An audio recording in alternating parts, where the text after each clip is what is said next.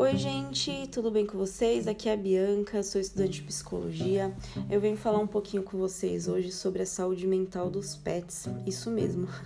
A gente fala muito aqui no podcast sobre a saúde mental de nós, seres humanos, mas eu recebi lá no meu Instagram uma caixinha, né, uma uma resposta na caixinha de perguntas, falando para comentar né, aqui no podcast sobre a saúde mental dos pets. Eu achei muito interessante essa pergunta e resolvi gravar esse episódio. E eu ouço muita gente falar que os pets ajudam na nossa saúde mental, né? Mas será que a gente ajuda eles na saúde mental deles? Será que a vida deles está ok? E essa questão de saúde mental está ok? Então vamos ver, né? Uh, bom, primeiro, o que, que a gente vai fazer aqui? Eu vou falar um pouquinho sobre o que pode acontecer quando o animal ele tem ali algum problema de saúde mental, quais são os sinais, né, para você identificar é, e o que a gente pode fazer para melhorar isso, o que pode ser feito, tá bom? Bom, primeiramente eu gostaria de dizer que pet também pode ter depressão, também pode ter ansiedade, também pode ter vários transtornos mentais, não é só a gente. Então, o seu bichinho, se ele estiver muito estressado, né, se ele estiver muito isolado, ou se ele não estiver fazendo as coisas que ele precisa fazer para ele ficar bem, igual a gente, ele vai adquirir essas doenças, tá bom? Então, como que a gente identifica se ele tá com a saúde mental ok? Primeiro, a gente tem que ver se ele tá com perda de apetite, é um dos sinais, tá bom? É claro, perda de apetite é, é bem genérico, porque existem várias doenças que, que trazem essa perda do apetite, mas se ela estiver acompanhada com um isolamento maior, né? É, você percebe que o cachorro ele tá, o cachorro ou o gato o papagaio, enfim, não sei qual que é o seu pet, mas você percebe que ele tá mais tristinho mesmo, sabe? Tá se isolando e aí perdeu o apetite, tá comendo menos os latidos deles, ou miados, né? Não sei. É, estão menos frequentes também, ou então late muito e demonstrando muita raiva. Também eu dei uma pesquisada e também existe esse caso que às vezes, não sei, o cachorro do nada ele começou a ficar muito agressivo, né? Começou a latir para qualquer coisa e é porque ele tá muito estressado, tá acontecendo alguma coisa, tá? Não é normal. Então, o latido mais frequente e demonstrando muita raiva por qualquer coisa é um, um sinal também de estresse, pode ser ansiedade também, ou latidos menos frequentes e isolamento, acompanhado aí com a perda de apetite. E algumas doenças de pele também podem estar relacionadas ao estresse. Aqui em casa, é, eu tenho, a minha mãe ela tem uma pastora alemã, né? É a Vidinha, e ela tem problema de pele, né? Na verdade, ela já tem aí uma seborreia, que é uma questão dela mesmo, né? Desde quando ela nasceu, ela tinha essa, ela tem essa doença. Mas quando ela tá estressada ou quando ela não tá muito bem, a doença dela, tipo assim, triplica, sabe, a gravidade. Então, eu entendo e vivo isso aqui em casa tenho esse exemplo. Então eu sei que doenças de pele elas podem também estar relacionadas ao estresse. Se o cachorro é, de repente está com a vermelhidão, né, ou está com caspa, seborreia, alguma coisa em relação à pele também pode ser no estresse.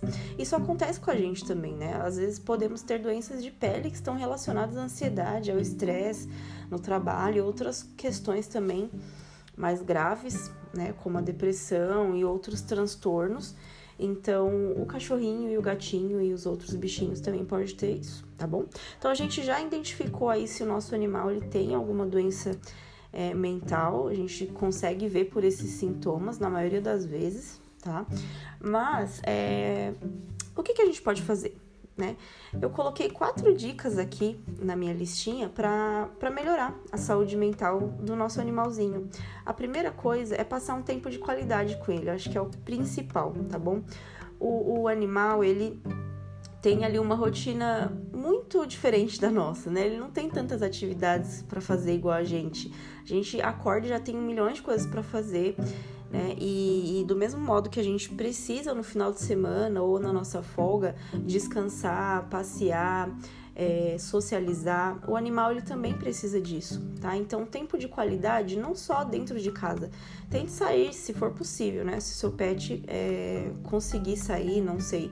Às vezes o pet tem é, alguma alguma deficiência também, e aí não consegue sair, mas se for possível, sair, fazer passeios, conversar com eles, por mais que eles não entendam muito o que a gente está falando, é, quando a gente conversa, a gente traz uma proximidade, um, uma conexão com o nosso animalzinho, e sim, pela entonação da voz, eles entendem algumas coisas, tanto que os comandos que, que, são, que são ensinados aí pelas pessoas que é, de adestramento, né, pelos adestradores, os comandos eles entendem, né? Você fala senta, o animal senta, você fala fica, ele entende. Então, algumas coisas na entonação da voz, é, o cachorro, o gato, ele vai entender, tá bom? Então, conversar, passear, fazer muito carinho é, passar um tempo de qualidade, separar todos os dias, sabe? Não só no final de semana, mas separar todos os dias. Você não separa todos os dias um tempinho para fazer alguma coisa para você? Esse seria o certo, né?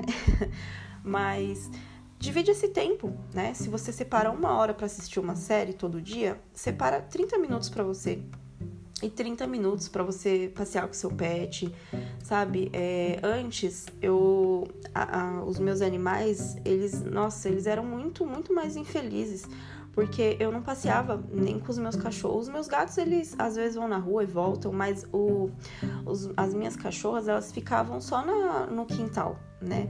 Então, elas não tinham tempo de qualidade comigo. Eu vivia numa correria muito grande e ainda tô na correria, mas agora eu disponibilizo do meu, do meu tempo.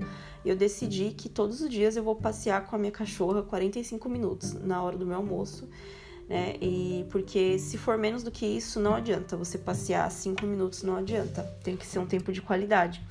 Então, só quando realmente eu não consigo tirar o horário de almoço, que aí eu não, eu não saio com ela. Mas quando é possível, eu saio, né? O máximo de, de dias que eu posso na semana e fico ali com ela, eu dou uma volta na pracinha, isso já faz total diferença, porque ela tem contato com os matinhos, com outros cachorros, e ela enxerga o, outras coisas, né? Outros ambientes. E, e eu deixo até ela solta, pra, porque minha cachorra é mansa, então eu consigo deixar ela solta na pracinha, ela vai lá, faz o xixizinho dela, fica cheirando tudo, e ela gosta de ficar correndo atrás de mosca, eu deixo ela correr atrás de mosca, e é bem legal. A outra cachorra que ela é mais velha, né, ela já é idosa, realmente não, não dá, porque ela tem problema de coração e ela não pode andar muito. Então a gente só consegue passear aqui na nossa rua mesmo. Mas a gente faz o que é possível, tá? Então, além disso, que eu já falei demais desse primeiro item, né, essa primeira dica que é o tempo de qualidade, é, também é legal, a segunda dica, ela é fazer exames periódicos, né? Exames periódicos por quê? Exames de saúde física mesmo, para ver se tá tudo bem com o animalzinho, porque quando ele tá doente, ele também fica abalado, é igual a gente. Quando a gente tá doente, até com uma dor de cabeça, às vezes abala a gente, não abala o dia, a gente se sente mal. Então, os animais, eles também precisam dos exames periódicos, tá bom? Para eles é, se manterem saudáveis e a, e a saúde física não afetar a saúde mental deles, tá bom? Bom, a, terceira dica seria consultar qual alimentação é melhor para o seu pet né? Então muitas vezes a gente decide o que dá pro pet e não, não sabe qual é a necessidade dele, qual é o tipo de ração. Às vezes não é nem ração que ele pode comer, dependendo da idade, né? Ele tem que comer alguma outra coisa. Então, é, dá alimentação que é de acordo com o seu pet, tá bom? A quantidade certa, os nutrientes corretos e ali pes, é, pesquisar ali falar com o seu veterinário, né? Com o veterinário do seu bichinho, qual é o melhor alimento, tá bom? E água fresca. é, água fresca também em vários locais da casa é muito bom, além da, da alimentação correta, porque a água hidrata, né? E a água faz bem pra gente. então também é uma coisa legal. E a quarta e última dica é se colocar no lugar do seu pet, tá bom?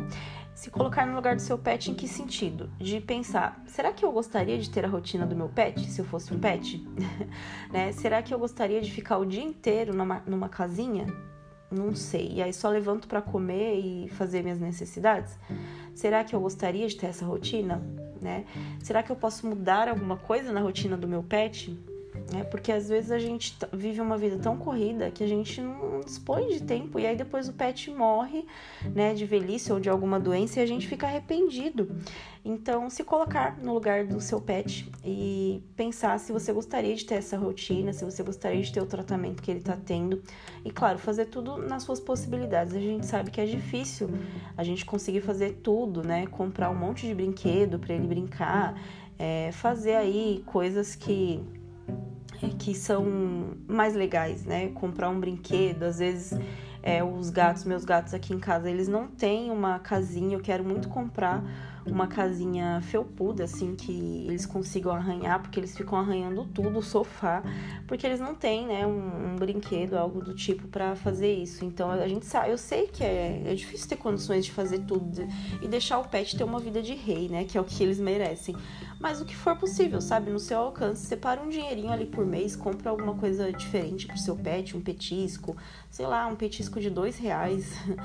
E e vá, vá mudando a rotina do seu pet, tá bom? Se coloque no lugar dele. E, bom, eu também coloquei aqui uma observação, uma anotação, que o quanto os pets eles fazem bem para nós. Será que a gente também faz o mesmo bem para eles? Né? Eu tava pensando sobre isso, porque às vezes, principalmente na pandemia, é, os pets eles ajudaram muitas pessoas nessa questão do isolamento. Né? Então, por essa sensação de ter um pet ali perto, que ele dá uma sensação de segurança, uma, uma companhia mesmo para você. E algumas pesquisas demonstraram isso, que no, na pandemia, que a gente ainda vive, parece que não, mas ela ainda não passou, mas é, ajudou muitas pessoas, muitas crianças, né, que não conseguiram, não, não poderiam ir para a escola, então tinha os pets ali para brincar. Então, será que a gente também está fazendo tão bem para eles? É uma reflexão que eu gostaria que vocês fizessem, tá bom? E é é isso que eu venho falar para vocês hoje. Cuidem dos seus pets, é, eles vivem bem menos que a gente, então dê uma qualidade de vida para eles. Né? Faça o seu possível, dê o seu melhor mesmo. Não só falhou e quando você chega do trabalho faz um carinho e vai fazer suas coisas. Não faça isso. Tá? Pense que é um bichinho que depende de você, ele precisa de você, é totalmente dependente. Então, pense com carinho, tá bom? Espero que vocês tenham gostado desse episódio. Estou aberta para novas sugestões e também dúvidas. Se vocês tiverem alguma dúvida em relação aos temas, podem me mandar lá no Instagram, é psicobianca e, e até o próximo episódio. Obrigada, beijo!